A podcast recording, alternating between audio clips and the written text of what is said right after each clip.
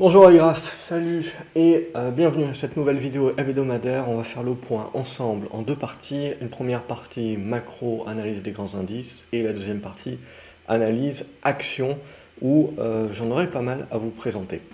Puisque globalement, ce qui s'est passé euh, cette semaine et puis déjà la, semaine dernière, c'est qu'on a une rotation qui s'est mise en place. Alors certes, jusqu'à présent, on avait surtout, ce qui motivait les indices, c'était surtout les grosses capitalisations, pour le Nasdaq, les GAFAM, et elles ont continué cette semaine.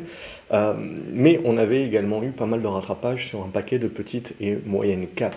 Euh, on a un effet retard un petit peu sur Euronext et depuis une semaine, un peu plus, c'est en train petit à petit de, de, partir là aussi. La grosse question, c'est est-ce que c'est durable?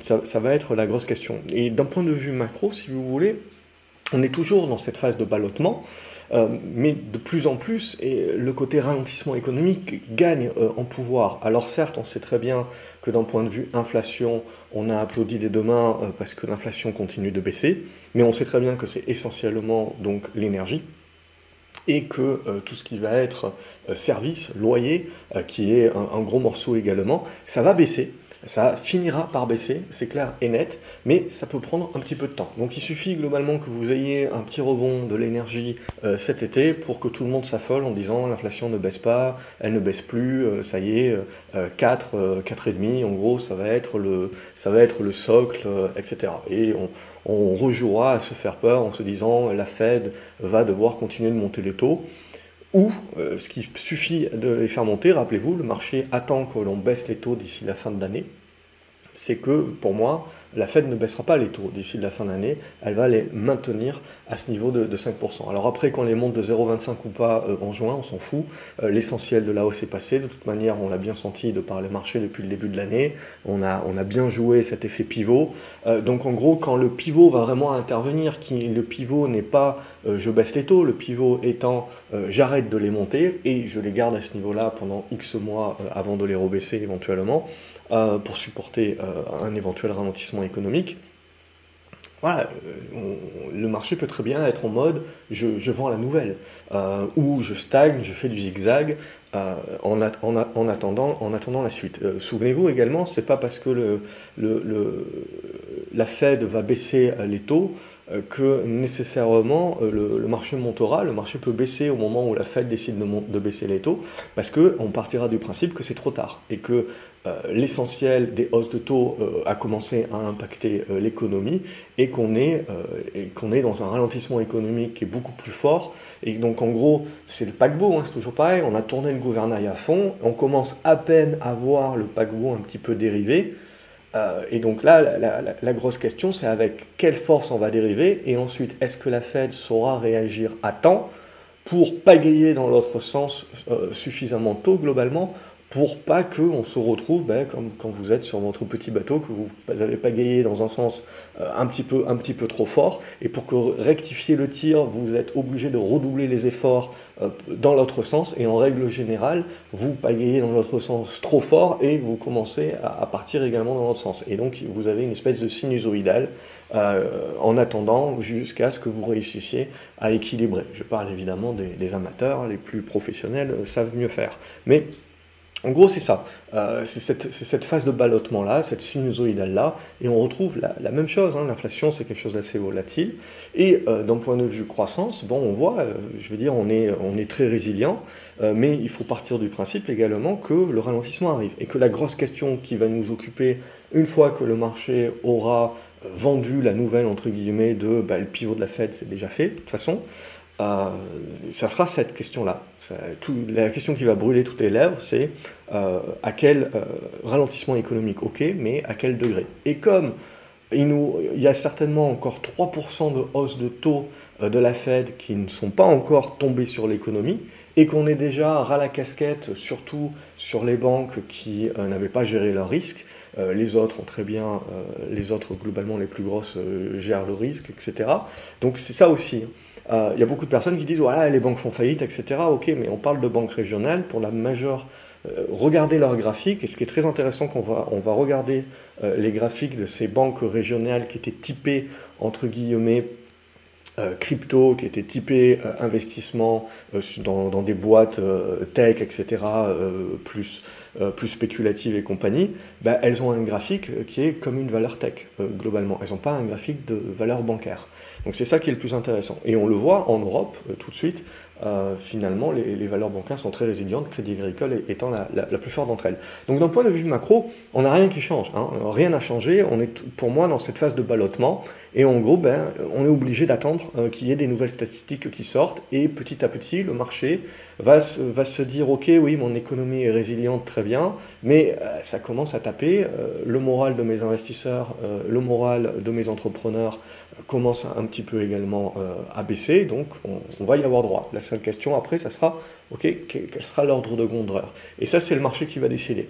Pour moi, ce que je continue de regarder, c'est notre 10 ans américain, l'obligataire. Donc si le prix des obligations monte, ça veut dire que les taux d'intérêt baissent. Si le prix des obligations baisse, ça veut dire que les taux d'intérêt montent. Ça veut dire qu'en gros, si on casse ici par le bas, ça veut dire qu'on joue euh, à la peur que l'inflation ne baisse plus et donc on pense que la Fed montera ses taux. Moi, je pense qu'elle ne pourra pas les monter bien plus haut même s'il y a de l'inflation et qu'on sera euh, obligé d'accepter qu'il y a une inflation un petit peu plus forte pendant, pendant X mois, le temps que l'économie ralentisse vraiment, mais que la Fed ne pourra pas monter plus ses taux euh, parce qu'on on, risquerait là de, taper même sur les bons élèves, qui à un moment donné, si vous voulez, il faut éviter de pousser les bons élèves à devoir vendre euh, leurs obligations d'État qui sont en moins-value latente astronomique. Donc en gros, il faut éviter les bank runs, il faut éviter de monter trop les taux qui pousseraient euh, justement à devoir rechercher des, liquidités, même en acceptant des, des moins-values latentes. Donc ça,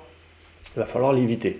Donc c'est pour ça, je pense que, de toute façon, c'est ce que le marché price, que globalement, on ne montera pas plus les taux, même si l'inflation venait à, rebondir ces prochaines semaines, ces prochains mois. Ce serait pour moi du, rebond ou de la stagnation qui serait court terme dans ce cycle-là. Hein, attention, ça veut, après, on peut reparler de l'inflation linéaire euh, pour 2024-2025 euh, si vous voulez, mais voilà, dans ce cycle-là, euh, ça serait un, rebond temporaire et on peut penser que l'inflation continuera de baisser très certainement Là aussi, ça sera en fonction de où on met le curseur euh, dans ce ralentissement éco. Et je n'ai pas la réponse. À ce stade-là, pour moi, il faut encore patienter et avoir des données supplémentaires. C'est La seule réponse que j'ai, c'est que voilà, petit à petit, on est en train d'impacter euh, les chaînes de valeur et on est en train d'impacter les débuts de chaînes de valeur et puis ça va faire effet domino au fur et à mesure. Mais tout ça, ça prend du temps. Il ne faut pas négliger également qu'on sort du Covid, qu'on sort de l'exceptionnalité du, Covid et que donc c'est encore plus long, je dirais, qu'un cycle classique, qu'un cycle normal.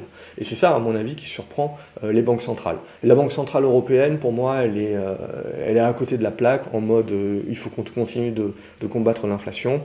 Euh, là, euh, je, pense qu'on est à côté de la plaque parce que je pense que c'est plus le sujet. L'inflation, à mon avis, n'est plus le sujet. C'est vraiment euh, la croissance et on va certainement le voir dans les statistiques qui vont arriver ces prochains mois c'est là où on saura. Mais bon, après, les banques centrales sont dans leur job, et elles sont réactives, elles ne sont pas là pour anticiper. Donc, euh, à aujourd'hui, euh, l'inflation, certes, baisse, mais est toujours collante, euh, toujours trop importante dans le discours. Donc, on ne peut pas se permettre de changer le fusil d'épaule maintenant.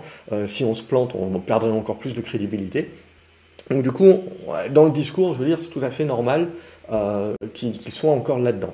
Euh, dans six mois, je pense que voilà, on reviendra en arrière et on se dira bon, euh, voilà, c'était c'était le moment aussi pour la Banque centrale européenne de faire son pivot à ce à ce moment-là. Mais voilà, pour l'Europe, il faut se dire également qu'on a un décalage de 4-6 mois en gros avec avec les US.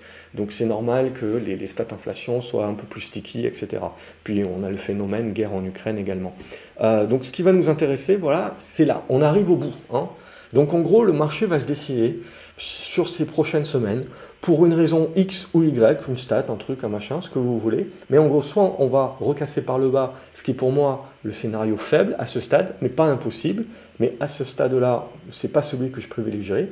Euh, donc tant qu'on casse pas par le bas, on privilégie pas le côté inflation, oh mon Dieu, on va continuer de monter les taux, etc. Mais ça peut être un sous-cycle hein, qui peut se passer tout en restant dans la figure euh, large. Le scénario euh, qui est plutôt euh, enclin, c'est quand, si c'était une action, globalement, moi, c'est le genre de truc que j'achète. Euh, on a le socle qui a été construit, la congestion, et on va plutôt essayer, en termes de probabilité, de jouer la hausse. Ça veut dire baisse des taux, ça veut dire baisse de l'inflation, ça veut dire qu'on joue récession. Alors après, suivant la force de la hausse que l'on aura, on joue, c'est là où on mettra le curseur récession, et c'est là où on mettra le curseur, ah tiens, on a des faillites de banque un petit peu plus grosses, euh, un petit peu meilleur élève, et donc c'est pas, euh, c'est pas de la daube, donc ça veut dire que c'est un peu plus sérieux, ou de la faillite dans de l'immobilier, etc.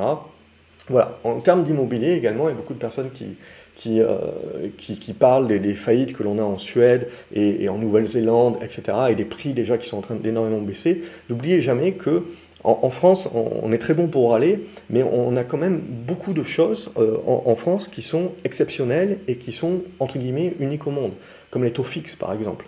Donc n'oubliez pas que quand on compare des marchés immobiliers, euh, quand vous prenez la Suède, quand vous prenez la Nouvelle-Zélande, quand vous prenez le Canada, etc., c'est des pays qui ont énormément ou exclusivement euh, un immobilier qui est financé à taux variable. Donc forcément, avec la hausse des taux, euh, c'est normal que ça prend à la gorge et qu'on se retrouve avec beaucoup de personnes qui doivent, euh, qui doivent vendre, des entreprises, etc.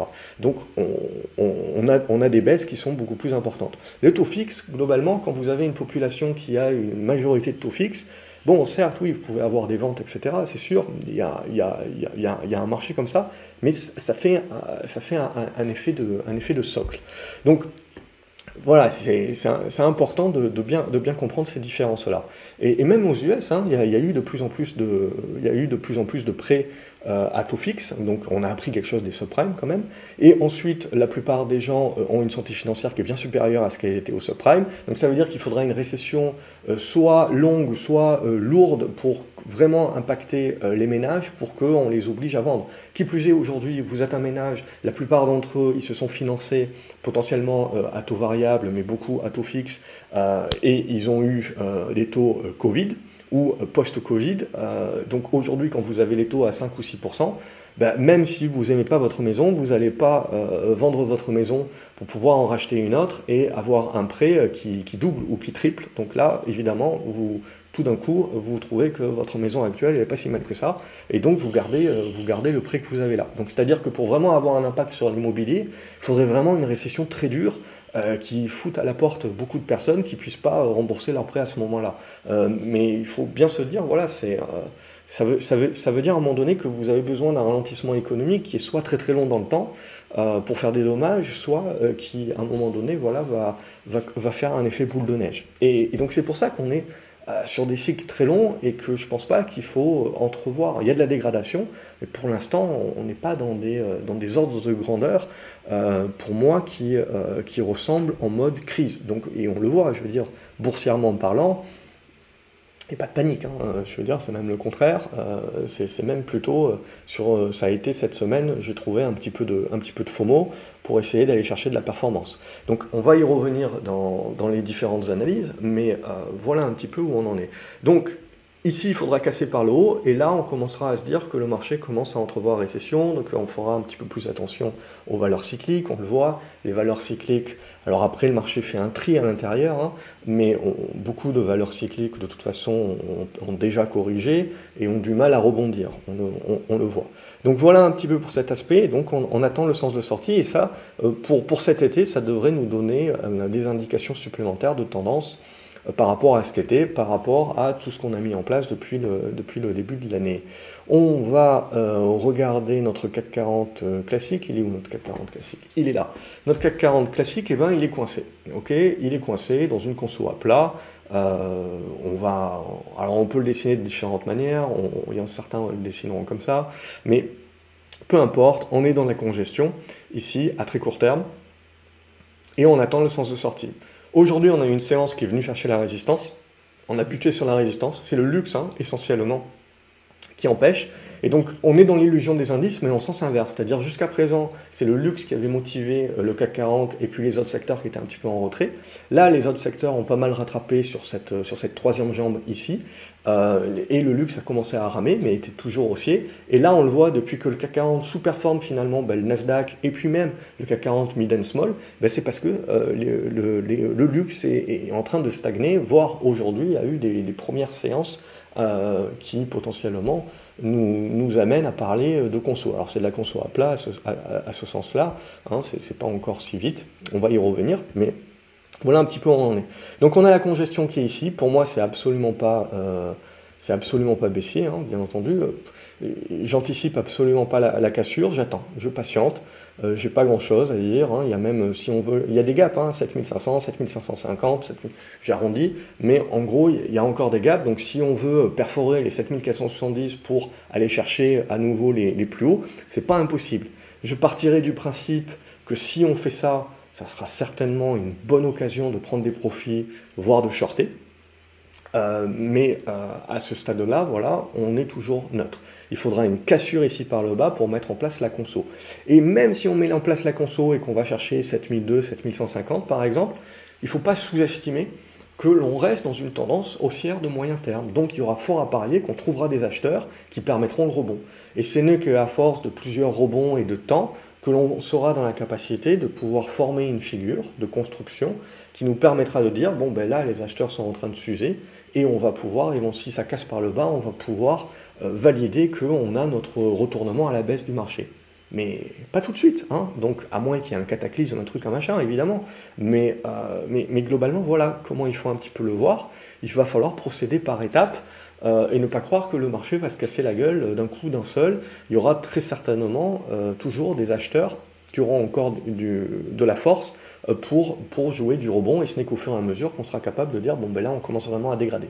Donc là, à ce stade-là, c'est juste une petite conso intermédiaire de neutralisation, et on attend la sortie. Ça casse par le haut, on part en mode relance haussière, mais comme je vous ai dit, ça sera à mon avis le tipping point.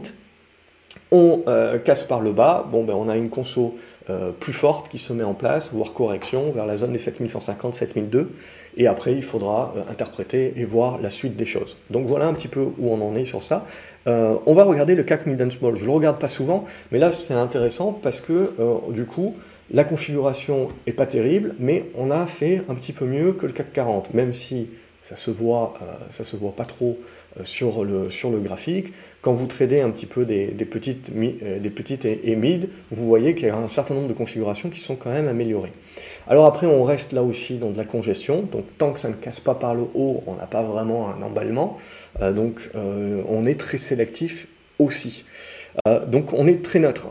on est comme la semaine dernière, c'est assez neutre, mais on s'est remis en disposition où on se dit, tiens, si on veut, on peut.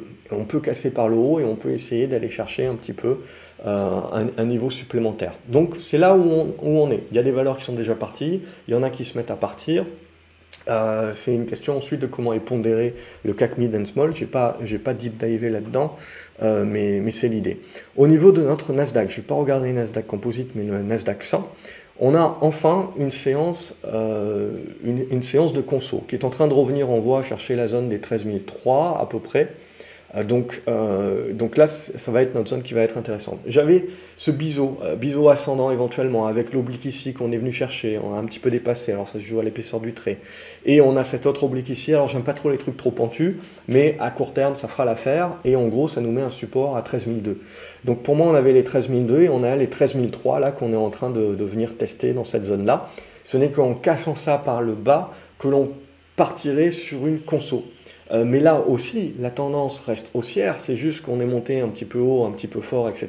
Donc on peut très bien, à un moment donné, euh, mettre en place un stop et, euh, et, commencer à, dériver un petit peu, à latéraliser globalement. mais avant de retourner la tendance à la baisse, il faudra se lever de bonheur. Ce n'est pas, pas demain la veille. Donc là, le seul truc qu'on peut dire, c'est qu'éventuellement, on a touché un point haut, intermédiaire, final, on ne sait pas. Euh, et ce qu'on attend de voir, avant de parler de dégradation, c'est les, niveaux de support. Et pour moi, essentiellement 13002. En repassant sous les 13002, je pense qu'il y aura toujours des acheteurs qui permettront des rebonds, mais on commencera à parler de faiblesse. Pour l'instant, donc, voilà, c'est juste euh, une, prise, euh, une prise de profit à ce stade-là, qui ne remet pas en cause la tendance haussière. mais voilà, c'est petit point petit point de, prudence euh, à, très court terme. On peut regarder le S&P également, et le S&P, on le voit, euh, il y a certains qui verront potentiellement euh, du diamant, bon c'est peut-être un petit peu tiré par les cheveux, mais la même idée, on va dire, c'est que le Nasdaq surperformait, alors que le S&P fait trop rien depuis déjà deux mois, et se maintient, alors qu'il y a quand même Apple qui pèse 7% hein, du, S&P. Mais du coup, même chose, je veux dire, on est sous résistance pour l'instant, donc on valide rien, et là on a une séance du coup qui nous remet un petit peu en zone de faiblesse. Mais pas de quoi parler euh, de retournement à la baisse tant que au minimum vous n'allez pas repasser sous les 4000 points.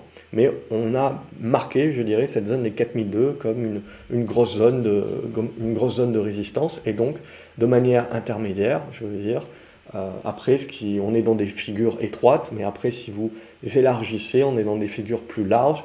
Et donc, même si on casse les figures courtes par le bas pour aller chercher le bas des figures plus larges, on n'aura pas nécessairement encore une tendance. On aura une dégradation, mais ce ne sera pas encore la tendance, puisqu'il faudra casser euh, les figures plus larges par le bas pour à ce moment-là vraiment avoir euh, de la tendance, un retournement à la baisse et à, nouveau en mode ouais ça y est c'est parti etc. Peut-être que ça sera le cas. Et pour l'instant voilà il faut procéder par étapes et on, regarde ce qui se passe. En tout cas cette séance de vendredi euh, pour moi elle met un petit, un petit bémol sur la prise de, profit de toute façon, et ensuite euh, voir la suite. Au niveau de notre pétrole, on n'a rien. Rien de bien neuf, euh, c'est toujours une tendance qui est baissière euh, sur du court terme, moyen terme. À long terme, c'est haussier tant qu'on va être au-dessus des 60-65 dollars. Et derrière, ben, on est en train de tester globalement cette zone. Hein. mais on attend. Donc on est toujours dans le biseau. Donc il y a toujours, du temps. Le, seul moment où on s'inquiète un petit peu de l'inflation, c'est si le pétrole nous fait un truc comme ça. Ok? Euh, Alors si le pétrole nous fait un truc comme ça, on s'inquiétera de l'inflation à très court terme. On se dira, ouais, l'inflation du coup rebondit, etc. Mais pour moi, ça sera la cause de l'amplification de la récession à venir. Euh, et donc à ce moment-là, très rapidement, le marché bifurquera en mode ok, on, s'inquiète que l'inflation ne, rebondisse, etc. Euh, mais tout de suite, ouais, mais ça nous, impacte, ça nous impacte la récession, ça va approfondir la récession. Donc je me remets à avoir peur dans mon sujet numéro un sur ralentissement économique, récession et inflation. Euh, ça, ça passe au second plan pour moi. Donc très rapidement. Donc voilà un petit peu où on en est. Si on regarde l'or et l'argent, alors c'est là où ça va être très intéressant, c'est-à-dire que si le marché du coup se met à avoir peur, eh ben c'est ça qui va être très intéressant, c'est que je pense que c'est le dollar qui fera euh, refuge et pas l'or et l'argent. Et l'or et l'argent, justement, en profiteront pour consolider.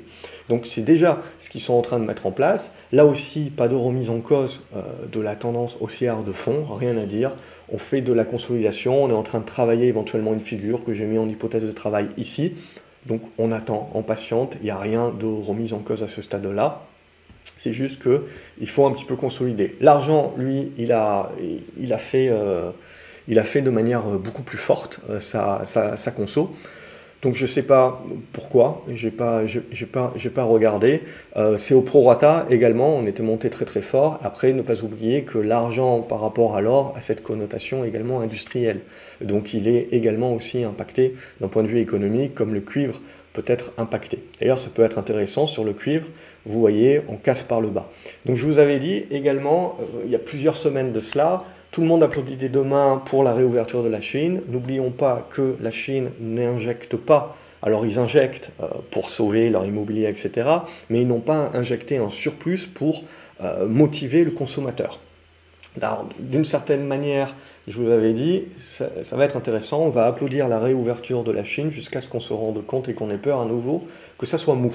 Et donc cette semaine, euh, ça n'a pas loupé, on s'est dit que finalement la réouverture était molle, d'un certain, euh, certain côté, voilà, c'est ça que ça aurait dû être. La réouverture, c'est vous avez un boom, un, deux mois, paf, puis voilà, ça, ça s'estompe très rapidement. La problématique, c'est que euh, dans l'Occident, aux États-Unis et en Europe, on a maintenu des aides, des trucs, des machins pendant trop longtemps.